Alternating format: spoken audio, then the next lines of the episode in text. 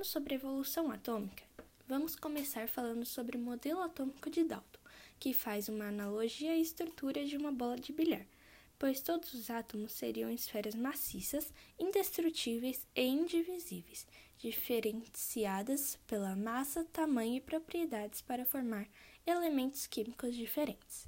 Agora passando para o modelo de Thomson, que também faz uma analogia, mas dessa vez a um pudim de passas, onde as passas seriam os elétrons que foram descobertos por ele mesmo através de um experimento utilizando uma ampula de Crookes, e a massa do pudim seria todo o resto positivo.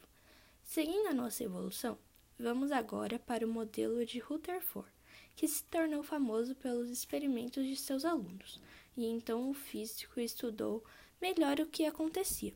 O experimento era baseado numa finíssima lâmina de ouro bombardeada pela radiação alfa, emitida por uma amostra de polônio que ficava dentro de um bloco de chumbo com um pequeno orifício por onde as partículas passavam.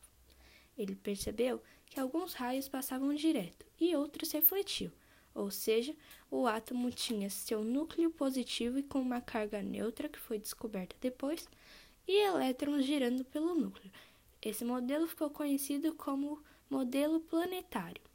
Após sua morte, Bohr continuou seus estudos.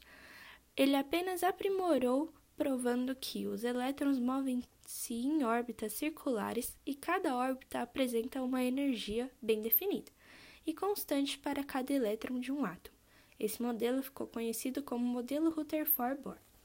E por último temos Sommerfeld, que também só aprimorou o modelo de Bohr ele provou que além das camadas K, L, M, N, O, P e Q, também existiam as subcamadas, que foram caracterizadas como S, P, D e F, além de deduzir que os elétrons giravam em órbitas elípticas em volta do núcleo e não em órbitas circulares.